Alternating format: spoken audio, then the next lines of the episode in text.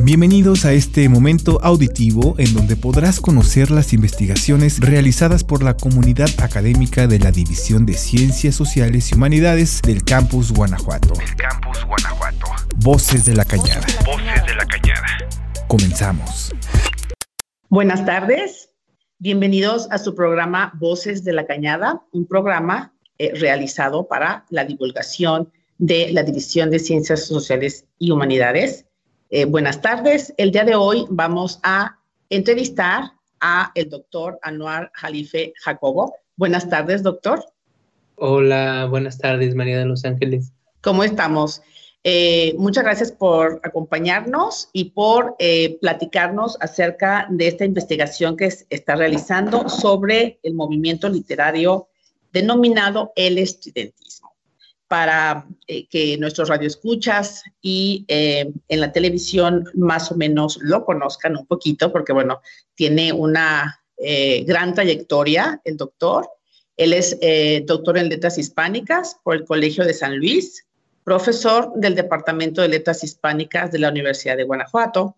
Se interesa en la historia de la literatura mexicana de la primera mitad del siglo XX y en la relación entre prensa y literatura Actualmente realiza una investigación sobre la poesía estridentista, que es precisamente el tema que nos vamos a eh, adentrar el día de hoy en esta tarde un poco ventosa, ¿verdad? Aquí en, Guanajuato. Muy bien, doctor. Pues muchísimas gracias por estar aquí de nuevo. Y eh, pues la pregunta, ¿verdad? Inicial que, que a mí me y a los radioescuchas también debe de darles eh, mucha curiosidad sobre qué es el estudiantismo, qué es ese movimiento literario. Muchas gracias, Ángeles. Gracias antes que nada por, por la invitación, a ti y a, Miguel Ángel, a, este programa que, que eventualmente ahí escuchamos, ¿no? Y siempre salen muchas cosas muy interesantes. Espero que, que hoy no sea la excepción. El estudiantismo, eh, justamente, fíjate que está cumpliendo 100 años de haber, digamos, eh, salido a la luz, ¿no? Eso suena como raro, ¿no? Que un movimiento tenga una fecha de nacimiento muy precisa, pero en este caso eh, lo podemos datar con, la publicación de un primer manifiesto que apareció en 1921 y que digamos que, que da inicio, ¿no? A la historia del, del movimiento.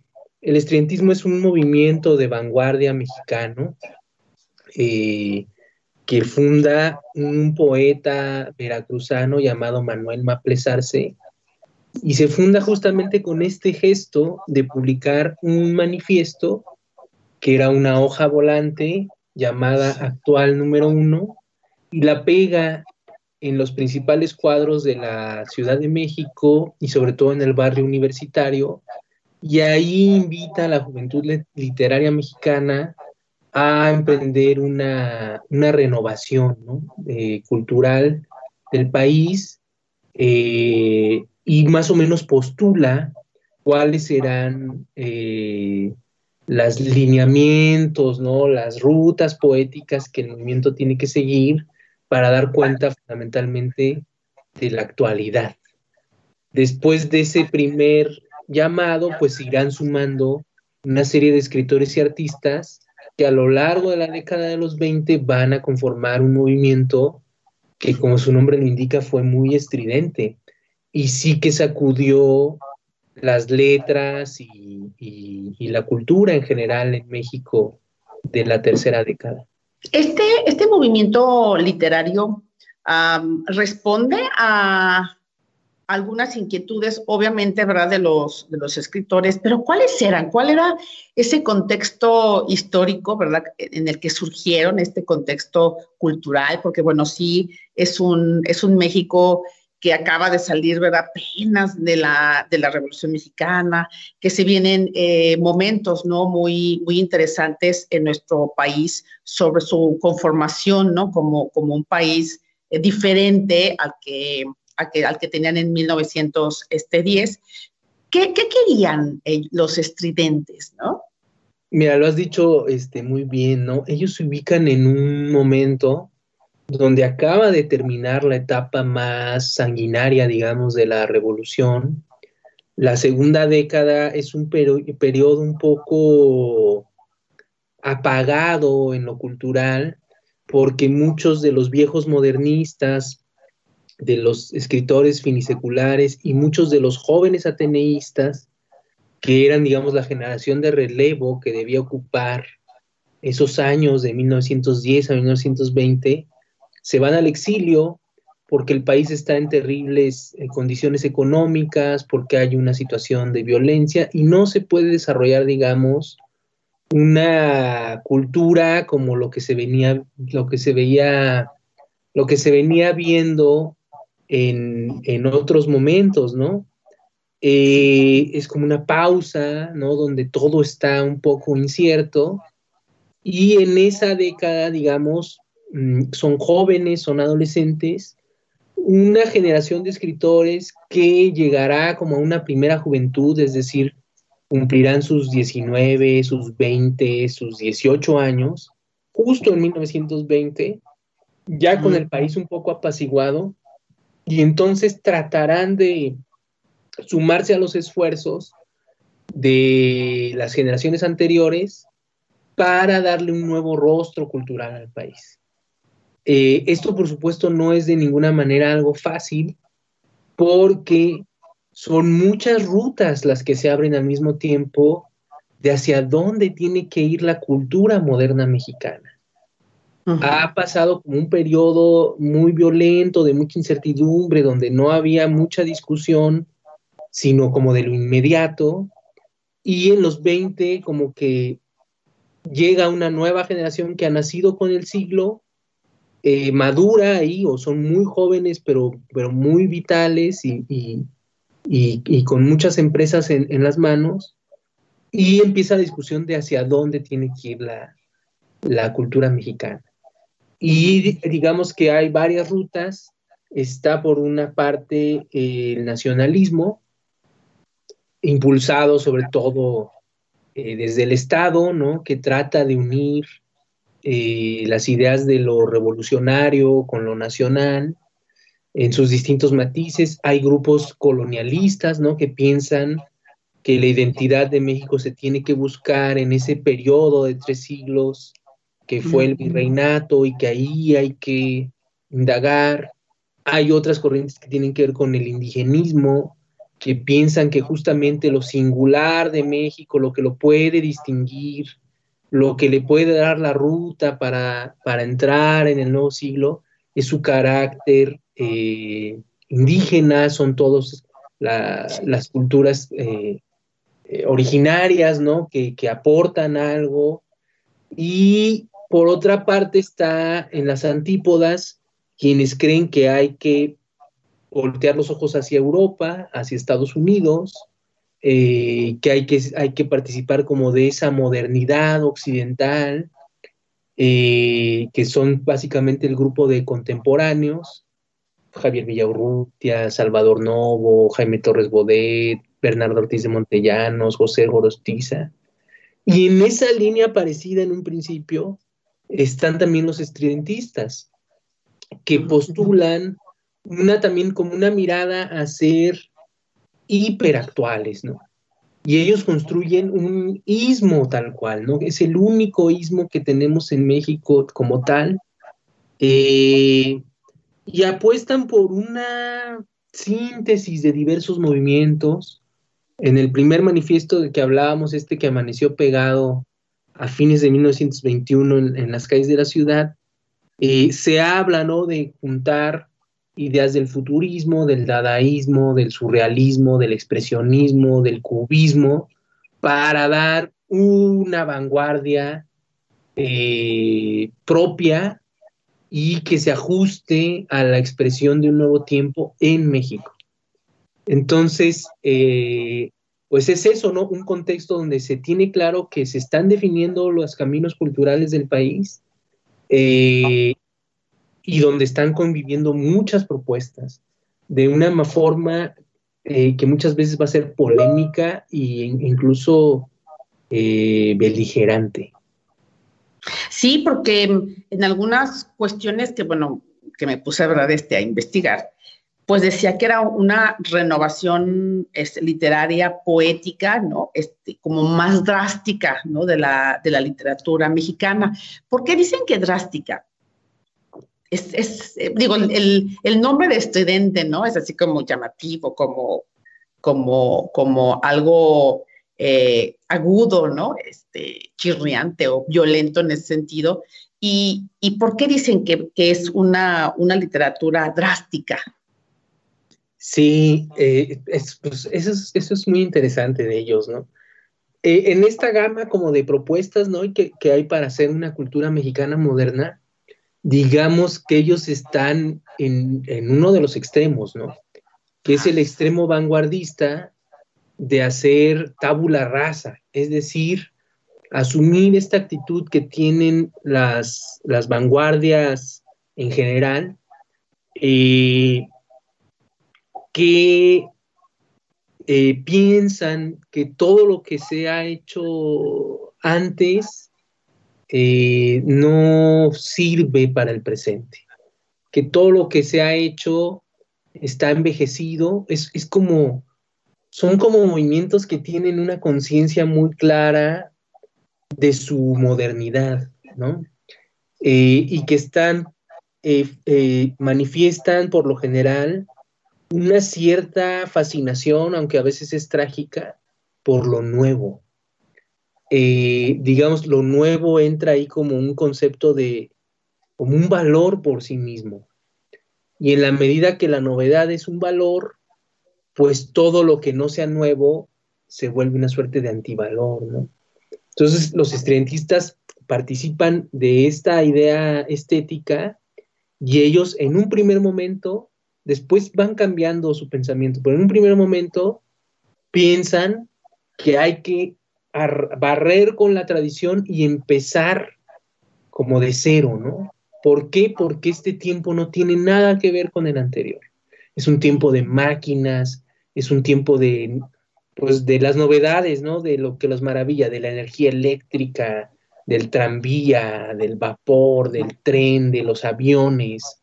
Eh, en consonancia con ese nuevo México, ahí se cruza, ¿no?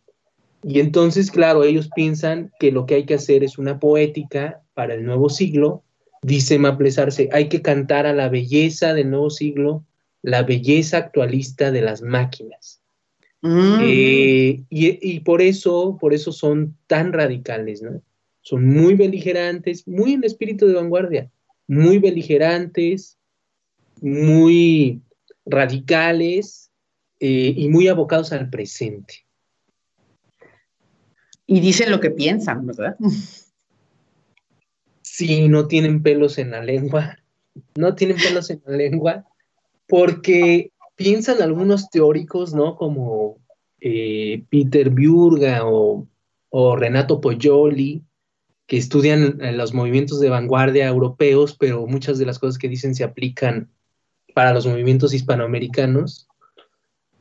Eh, eh, algunos teóricos como ellos piensan que estos movimientos de vanguardia no solo están apostando por una renovación estética, sino que en el fondo lo que hay ahí es como una crisis de la modernidad, eh, que ya se empieza a ver que va cumpliendo unas promesas, pero otras no.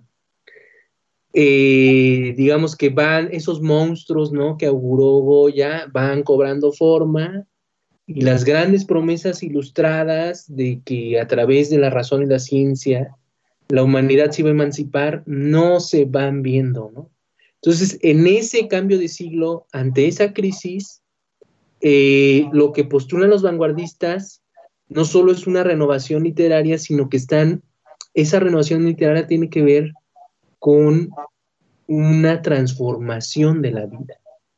Quieren cambiar o criticar o evidenciar la sinrazón de nuestra vida social, ¿no? Y por eso, como, como dices, no, no, no se guardan nada, dicen lo que piensan, porque están haciendo una profunda crítica de las relaciones sociales de su tiempo. Son muy, muy incómodos, son muy irreverentes y tiene que ver con eso, con romper todas las reglas no solo del arte, sino de la convivencia, etcétera, etcétera. Y, también algo que me, me, llama mucho la atención con, con, este movimiento es precisamente que qué bueno que digan lo que piensan con respecto a muchas cosas, porque eso provoca que eh, los pongas en tela de juicio, es decir, como que los pones en la, en la mesa y comienzas obviamente a debatir, la gente como que empieza a decir, ah, caray, ¿verdad? Este, creo que sí es cierto o creo que no es cierto, pero al final de cuentas, lo interesante es que ya te dejaron ahí, ¿no? Este, eh, el, lo estrellado, ¿no? la, la, ahora sí que la rajada, y tú obviamente necesitas este, pensar, lo que también me parece algo muy interesante con respecto a la literatura, ¿no? Es decir, qué bueno, ¿no? Que la, que la gente eh, lea, ¿no? Y que lea este tipo de, de, literatura, porque también pone, ¿no? Este, a, a, razonar y a reflexionar o a pensar sobre ciertas cosas que me parecen que, que en todas las generaciones, ¿no? Nos, nos ha pasado unos tienen la, fortuna de escribir este, muy interesante, otros a lo mejor, ¿verdad? Que somos docentes, pero al final de cuentas todos queremos como resquebrajar un poco o por lo menos sacudirte un poquito, ¿no? Para que hagas una reflexión sobre estos temas tan interesantes que podrían estar en esa época para los muchachos, pues ya como, como caducados o que por lo menos este, tuvieran ganas de, de debatirlo, ¿no? Así, así lo siento yo como ese estudiantismo. ¿Estoy en lo correcto?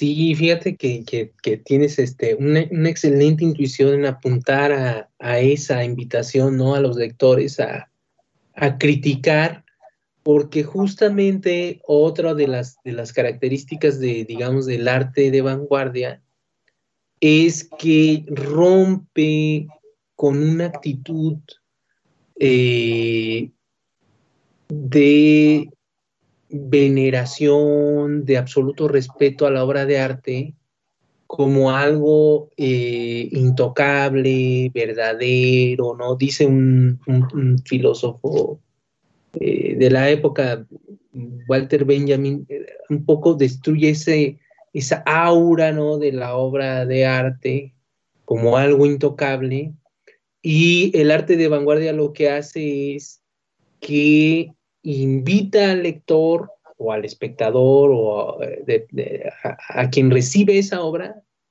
a participar de ella.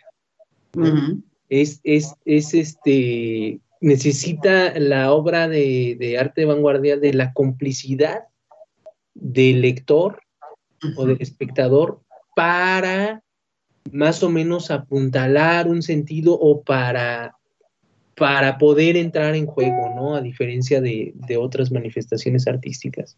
Entonces, sí, eso es, eso es muy singular de, del estridentismo, que hay una clara conciencia de que el lector tiene que ser un partícipe de la obra para que ésta eh, funcione, ¿no? Eh, por supuesto, toda obra necesita eso, ¿no? La participación de un, de un tercero más allá del autor. Eh, pero en el caso de la vanguardia, eso está puesto ahí de manera muy autoconsciente. Y eso las hace obras muy demandantes eh, y a veces muy, como decía hace rato, muy incómodas. Porque esa invitación al lector normalmente no es una invitación placentera. Es una invitación que exige que cuestione sus prejuicios, sus valores, el mundo que lo rodea. Entonces, eso es muy interesante. Exacto. Y, por ejemplo, ah, bueno, se nos, va a acabar un poquito el tiempo, pero todavía tenemos este, unos, unos, unos minutos con respecto a quiénes son como los estudiantistas, ¿no? Este, ahorita me hablaste de una persona llamada Manuel Maple Arce, que es al final de cuentas el, el, fundador, ¿no? ¿Quiénes son, no? Este, ellos, qué escribieron y sobre qué temas, ¿no? Nos, van a, a, platicar. No importa que se nos, que se nos corte, retomamos, ¿verdad? Este, para que, para que podamos este, platicar, ¿no? Este, sobre este tema tan interesante. Sí, mira, este, Maples, Manuel Maples Arce es el fundador, ¿no? eh, todos los movimientos de vanguardia tienen un líder y él es el líder de este movimiento. Inicia absolutamente solitario con ese manifiesto y de ahí, eh, pues varios jóvenes se suman al, grupo. Eh, los más reconocidos son escritores como Germán List Arzubide, que es poblano, poeta, Salvador Gallardo Dávalos, que es potosino, también poeta.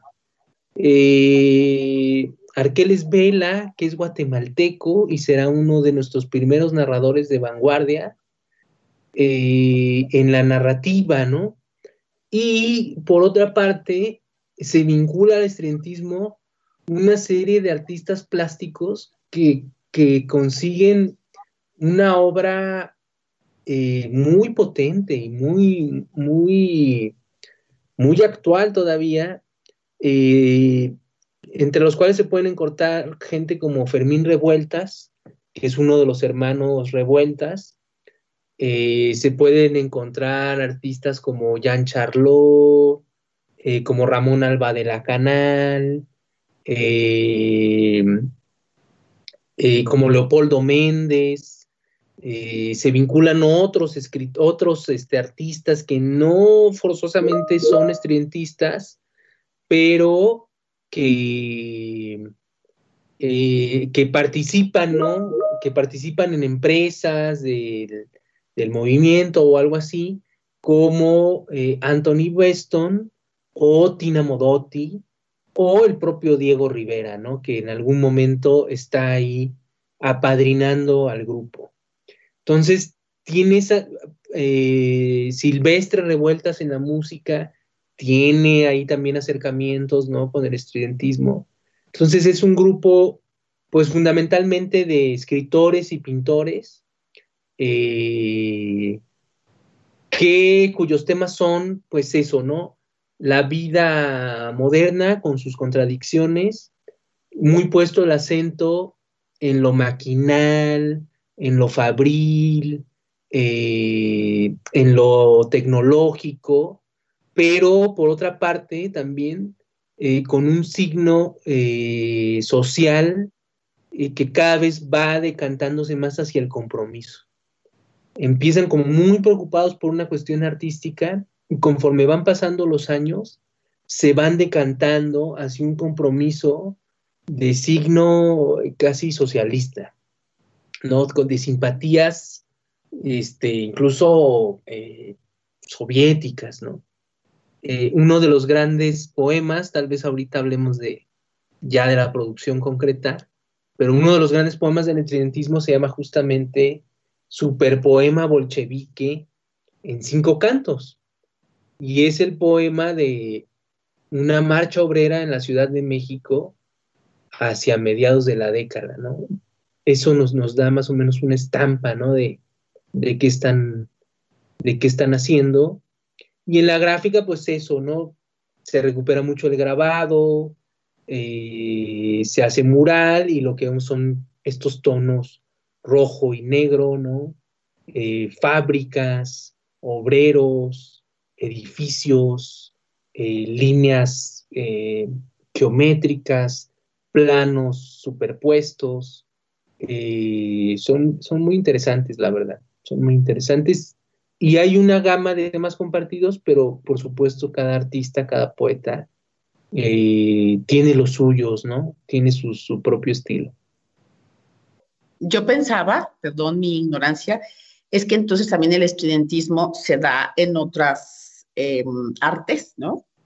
Sí, sí se da, se da en otras artes.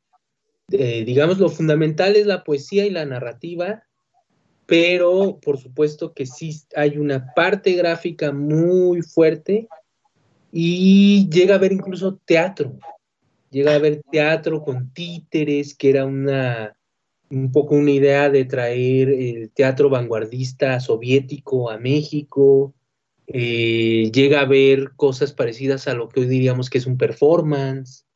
Eh, ¿qué más llega a ver? Pues eh, en música no, no, no, no hay como tal un músico estridentista. pero digamos que sí alcanzan a permear todo el ambiente cultural de la época, ¿no? Sí, cambios, cambios radicales, ¿no? Porque, como tú dices, hay que ponernos en el momento, ¿no? En el que ellos están este, eh, trabajando, creando, postulando, ¿verdad? Este, y, y me parece que también es este, interesantísimo este, pues es que hasta cierto punto parece como obvio, ¿no? Es decir, acaba de pasar un, gran proceso histórico y pues ellos lo que quieren, sobre todo como jóvenes que son en esa época, pues quieren obviamente eh, cambios, cambios radicales, o sea, que valga la pena, ¿verdad? Todo, todos los procesos. Que han, se han venido dando y bueno, quieren este, aportar, pero también como que empujan, ¿no? Este, sí, este, obligan este, en, ese, en sentido al, al, pensamiento y al cambio, ¿no? Sí, claro, eh, digamos que, que al mismo tiempo que lo desean, que participan del espíritu de los tiempos, son un agente fundamental para que esa rueda cultural gire, ¿no? Nuestra historia cultural, nuestra modernidad literaria y artística, seguramente no sería la misma si ellos no hubieran eh, participado de la forma en que la hicieron, ¿no? Tan polémica además. Eso avivó, hizo que las posiciones se tensaran, que las definiciones fueran más claras y, son unos actores fundamentales, ¿no? De esa década y, y, y para las generaciones que vienen. Y bueno, la gente que nos está escuchando ha de decir, bueno, ¿y de, y de qué hablaban? A ver, este, muéstrenos un poquito, ¿verdad? Acerca de estas estos cambios, estos, este, este pensamiento estridente, ¿verdad? Que, que ellos empezaron a, este, a, a, escribir y a postular. Y, y, no sé, este, ¿hay temas específicos o realmente hubo de todo para todos? Sí, hay una serie de, de temáticas que son muy particulares. Eh, lo que eh, quizás la, te, la temática del estudiantismo es la ciudad, la ciudad moderna, que por fin aparece en, la, en el horizonte de la literatura mexicana, eh, eh, que no existía antes. Bueno, nos están pidiendo que hagamos un corte. Eh, vamos a hacer este pequeñísimo este corte. No se vayan porque realmente lo que viene eh, pues es algo que le comento al doctor a ver si nos puede, ¿verdad?, leer algunas, algunas frases, porque la verdad es que yo estoy así ya como muy, muy deseosa, ¿no?, de, de escucharlo. No se vayan, regresamos en un momento. Estás escuchando Voces de la Cañada. Una pausa y volvemos. Estamos de vuelta. Voces de la Cañada. Continuamos. Regresamos a Voces de la Cañada. Estamos platicando con el doctor Anuar, Anuar Jalife Jacobo sobre el movimiento estudiantista. Y nos quedamos en que íbamos a platicar un poquito acerca de sus voces, ¿no? De, de los estudiantistas. ¿De qué hablaban que son tan estridentes?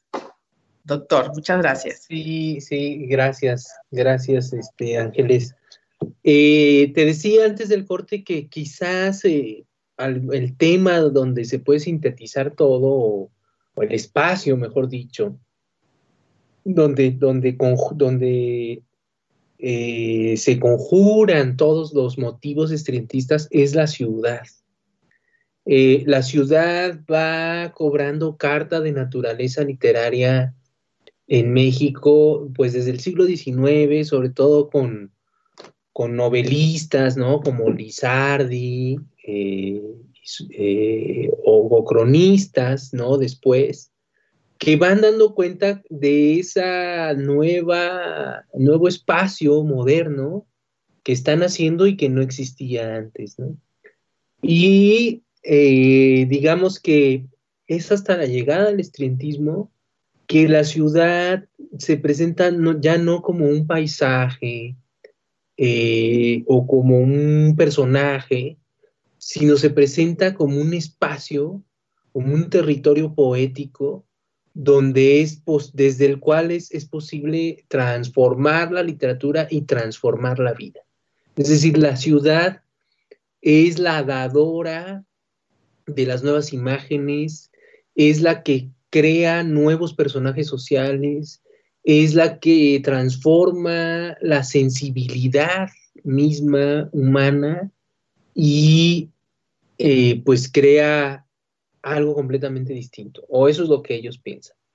Entonces ahí lo que tenemos, decíamos antes, era pues esto, ¿no? Son poemas poblados de tranvías, de aviones, de automóviles, de claxons, de cables telefónicos, de cables telegráficos, etcétera, etcétera.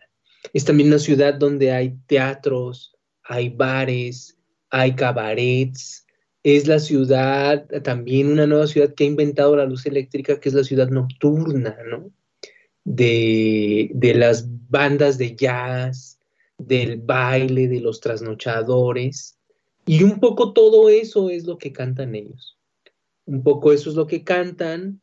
Eh, y en ocasiones todas estas novedades eh, tecnológicas, digamos, se combinan con novedades sociales, decíamos como la presencia de los movimientos obreros, la presencia de esos nuevos actores, ¿no? Como los sindicatos, eh, hechos como las huelgas, eh, la presencia ya de la Unión Soviética, del discurso socialista. También eso tiene lugar en, en el arte y la poesía estridentista. Y un tercer punto de contraste es, me parece a mí, desde una mirada muy personal, eh, que todo eso está contrapuesto a una cierta nostalgia y a un cierto temor de qué va a pasar con todo esto nuevo.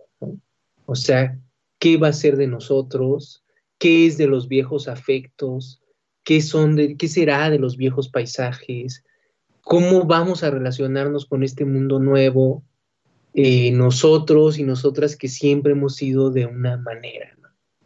Eh, eso, eso, esas cosas me parece que están funcionando ahí en, en, las poéticas, en la estética estridentista. No, sé si, si, más o menos alcancé a dar una, una idea de qué está pasando. Sí, porque me parece sumamente humano y, con lo que estamos viviendo, ¿no? 100 años este, después de ellos, eh, creo que mucha gente se va a sentir identificada con este movimiento y, ojalá que se animen, ¿verdad?, este, a leer algo sobre, sobre ellos, meterse también en su, en su mentalidad, porque nos toca, ¿no? Hoy en día eh, eh, las familias, em, las parejas, ¿no? Este, eh, como dirían, amor en tiempos del COVID, ¿no? Este, los, los, alumnos que extrañan a sus compañeros, que quieren socializar, así va a ser, ¿no? Este, el, el mundo en, en, en, en, futuras, ¿no? Este, décadas qué va a pasar, ¿verdad? Con, la cultura mexicana del abrazo, del apapacho, este, todas estas cosas que están este, cambiando, las, las, tecnologías que ahora, bueno, ya definitivamente entraron en, nuestras vidas.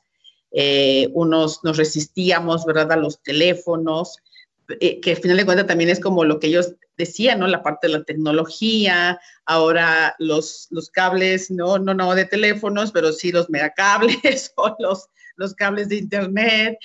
Qué impresión, ¿no? Porque al final de cuentas son 100 años después, pero creo que hoy nos preguntamos este, algo sobre eso y creo que podemos entender a los estudiantistas, pero fehacientemente, ¿no? O sea, maravillosamente. ¿Cómo, cómo ves esto?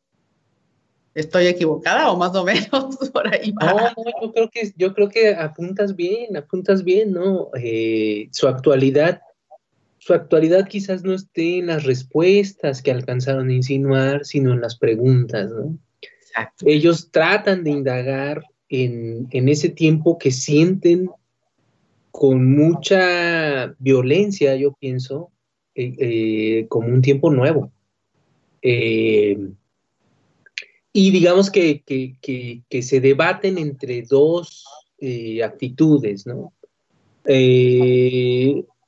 eh, Evodio Escalante, que es un investigador mexicano que ha, eh, estudiado, ha dedicado páginas al estudiantismo, eh, en algún momento recupera algunas ideas de, de, un crítico apellidado Yankelevich, que piensa que la vanguardia hispanoamericana oscila entre la modernolatría, el culto al progreso y el pesimismo. Mm, que, se pueden definir los movimientos de vanguardia en esas dos posturas. Y Evodio apunta, y, por lo que yo leo estoy eh, completamente de acuerdo con él, en que el, el estridentismo está a la mitad, está atravesado por las dos actitudes.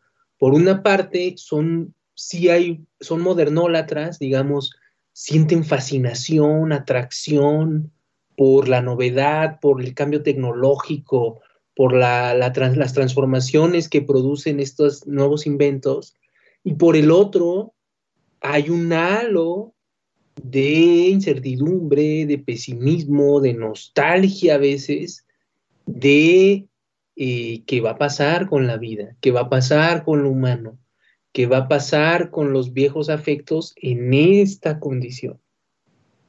Entonces, eh, digamos, nosotros creo que seguimos teniendo esa pasión por la novedad.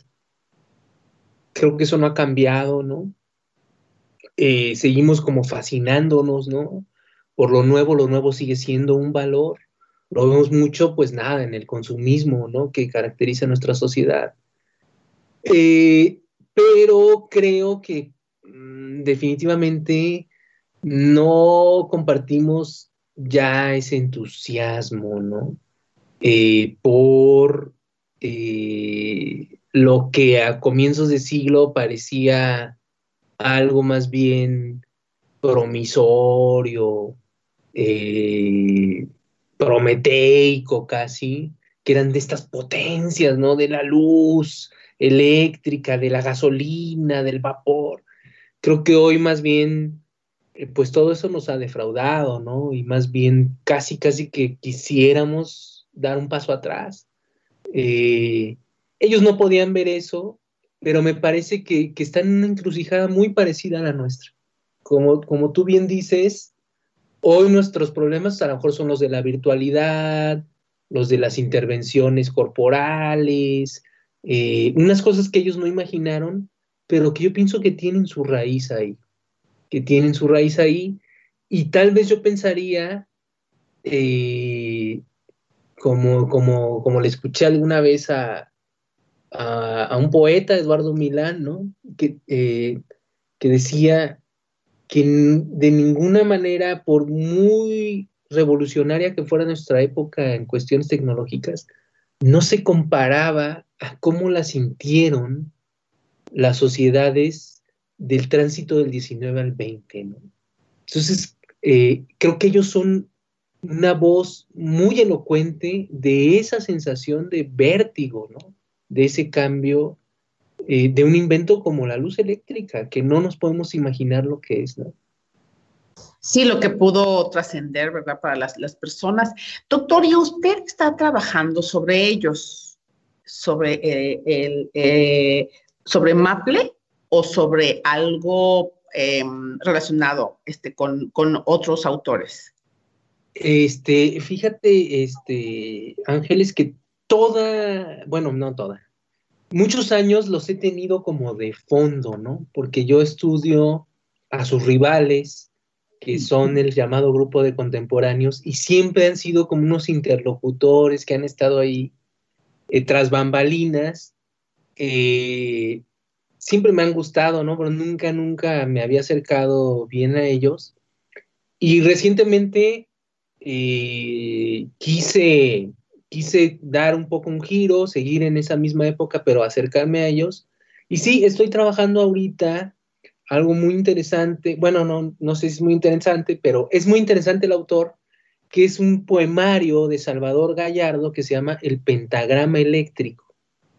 Eh, tuve la fortuna de estar en un curso eh, con uno de sus nietos, que es un filósofo, un escritor en la UNAM, Y ahí en ese curso reconecté muchas cosas, ¿no? Con el estudiantismo y actualmente estoy pues trabajando eh, al grupo y particularmente a este poeta Salvador Gallardo y ese poemario, El pentagrama eléctrico, ¿no? De título muy estudiantista. Pues a ver si nos pudiera leer algo sobre, sobre ellos. ¿Cómo ve? Para conocer que, que podríamos leer un poema de, de Salvador, ¿no? que son de los, que, que no es muy conocido. Maples Arce, digamos, se lleva todos los reflectores, pero tal vez podamos dar una idea. Y aprovecho para hacer comerciales, ¿no? Y que tenemos una mesa en la Feria del Libro de la universidad, donde estarán un par de investigadoras, especialistas en el estudiantismo, ahí en el programa lo verán, justo en homenaje a los 100 años. Leo un poema Sí, por favor, para poder conocerlos, ¿verdad? Y que nuestros radioescuchas, pues más o menos, este, capten, ¿verdad? De qué están hablando ellos. Voy a leer el, que abre el, poemario, que se llama Pentagrama. son poemas muy breves. Es Pentagrama de 1924, si no me equivoco. Eh, dice, el álbum de las calles se enrolla en los motores con fugas de los postes que escriben sinfonías. Y un azoro embobado se pega en las vitrinas, los autos pederastas desfloran el crepúsculo, y las marcas comerciales prenden sus constelaciones. Sobre la acera encerada las lunas juegan boliche. Alto, evite peligro, y ante el mandato verde de tus ojos, toda mi alma se ha desparramado. Tiene razón. O sea, ahí está este los autos, ¿no? Está lo estridente, está autos pederastas, ¿no? Este, el crepúsculo. Sí, tienes razón, ahí está todo lo que nos ha estado este, platicando. Qué imagen esa, ¿no? Del auto pederasta desflorando el crepúsculo. Esa relación agridulce, ¿no? De lo moderno y lo tradicional, del auto y el crepúsculo. Este, sí, sí, sí, es, es, un, es un buen ejemplo y así más o menos es la poesía estridentista. Así más o menos es. Definitivamente tenemos que leer este poesía. Y su, su, su, investigación versa sobre un poema, porque, bueno, también en el programa nos gusta mucho que la gente sepa cómo eh, un investigador investiga, ¿no? También tratamos como de hacer un poco de, de invitación a los jovencitos que a veces nos están escuchando para decir es que eh, a ti te gusta cantar, a ti te gusta este, hacer letra, a ti te gusta hacer canciones, bueno, pues necesitas este, también leer, ¿no? En este sentido. Y, y, es algo muy interesante, ¿no? No, no, no sé, no sé si, si, si más o menos me capta. Sí, este, justo, justo lo que estoy ahorita trabajando es este poemario eh, que incluye poemas como este que acabo de leer y otros parecidos. Y justo lo que estoy trabajando es ver esa relación ¿no? ambivalente entre esa fascinación por lo moderno y el, la actitud pesimista, ¿no? Eh, y bueno, pues, pues eh, como para entrarle pues lo que, lo que, lo que es necesario es como indagar en el contexto del grupo, eh, tratar de penetrar un poco en su poética, porque si, se dieron cuenta, pues no son poemas muy claros, ¿no? Tienen su oscuridad, dichos así, no, no quedan muchas cosas más que ciertas imágenes, como bien tú captaste, ¿no? O sea, te quedó muy clara la imagen de ese auto, eh, y eso es lo que buscan justamente. Y ellos lo explican, porque son generaciones que trabajan mucho en los mecanismos eh, que utilizan para escribir. Eh, a, mí mismo como investigador me sirve saber eso porque me permite leer las cosas con otros ojos y después pues hay como un, como un trabajo, en el caso de quienes estudiamos poesía, muchas veces es un trabajo de volver una y otra vez al poema, una y otra vez, a veces los poemas no guardan muy celosamente su secreto. A mí me pasó con la poesía de Gallardo, Pero nada, hay que estar volviendo a ellos, soñándolos un poquito, eh, masticándolos mientras uno va a la tiendita, mientras cocina, mientras lee otras cosas. Y poco a poco, eso es una maravilla. Y yo invitaría a los, a los y las jóvenes a que, a que no, no se alejaran de la poesía porque en principio puede ser muy, muy oscura, ¿no? Y nos rechaza porque no nos da la salida fácil. Nada, a que vuelvan una y otra vez y justamente a veces en esa zona gris, en esa zona oscura, donde no entendemos, donde algo no, no nos cuadra, es donde podemos hacer los mayores hallazgos. Y en algún momento el poema, leyendo otras cosas, investigando, eh, analizando, se abre, se abre. Y algo bonito de la poesía es que en ese abrirse siempre revela una parte pero otra, eh, Ángeles, siempre la va a dejar oscura. Y eso, eso es muy estimulante, ¿no? Es como un juego eh, que se disfruta mucho, se disfruta mucho, o quienes leemos poesía, es, eh, hay mucho, esa es una sensación muy placentera, ese, ese, ese siempre tener algo por descubrir y ese siempre poder tener un, un hallazgo. Es que estás eh, desentrañando, ¿verdad? El pensamiento de una persona, como les digo yo muchas veces a, mis alumnos, estamos leyendo a una persona que no está aquí, ¿verdad? Que falleció hace muchos, muchas décadas a lo mejor, y que estamos descubriendo su pensamiento para ver si podemos conectarnos, ¿no? Este, con ellos. ¿Tú qué les dirías, por ejemplo, a los jóvenes cuando te dicen, ¿y, como, ¿y eso como que para qué? Porque es muy clásico, ¿no? Que uno está súper emocionada, ¿verdad? O emocionados este, con, una, un poema, con un relato, con una película, con una pintura, y siempre te dicen, ¿y eso como que para qué, no? Este, y, hay veces en que requiero como que del apoyo, ¿verdad? De otros, de otros, eh, sobre todo filósofos, literatos y demás, que, me, que nos convenzan ¿no? de, esta situación y que aprovechando pues el micrófono, ¿qué les dirías ¿no? en ese aspecto? Ay, Ángeles, ahora sí que me pones en un problema, no, sabría qué decirles. Sí, yo, tú, tú di por qué te gusta, por qué te gusta estar ahí, ¿no? Sí, yo pienso que, que esto para qué es, es una pregunta muy difícil, creo que aplicado a cualquier cosa, ¿no? ¿Y esto para qué? Eh, yo pensaría que en este, en, nuestro contacto, ¿no? Con, con en, este caso con la literatura, lo que se abre es eh, un espacio, yo pensaría en principio, para la curiosidad. Y creo que eso vale para cualquier tipo de investigación, no solo en humanidades. Cualquier tipo de investigación requiere de, de nuestra curiosidad, de nuestra creatividad y ya dependiendo de qué caminos eh, elijamos, pues también son espacios para la reflexión, para la crítica, para la autocrítica.